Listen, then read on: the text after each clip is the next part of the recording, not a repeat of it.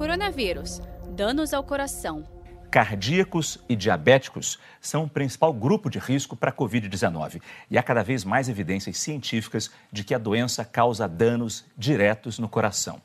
Uma das hipóteses em estudo é que cardíacos teriam uma quantidade maior de certos receptores nas células, que são as portas de entrada para o vírus. Quando você olha os resultados de todos os estudos, inicialmente da China, depois os estudos da Itália, agora os estudos americanos e os estudos brasileiros, mostrando que os pacientes que têm as chamadas comorbidades, que são doenças pré prévias, hipertensão, diabetes, doença coronariana, é, pacientes que já tiveram derrame prévio, são pessoas de maior risco para complicações na infecção do, do, do coronavírus.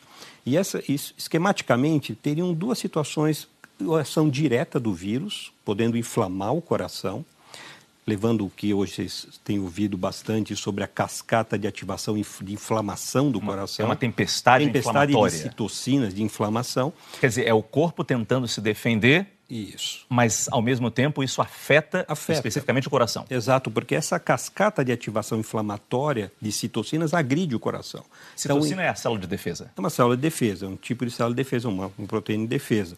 E, e, agredindo o coração, o músculo pode inflamar. Então, no, no desenho era um, um, músculo inflamado, que são as miocardites, que a gente tem visto no, nos quadros de, de coronavírus. E também pode ser inflamação dos vasos, levando a potencial risco, inclusive, de trombose. Saiba mais em g1.com.br/barra coronavírus.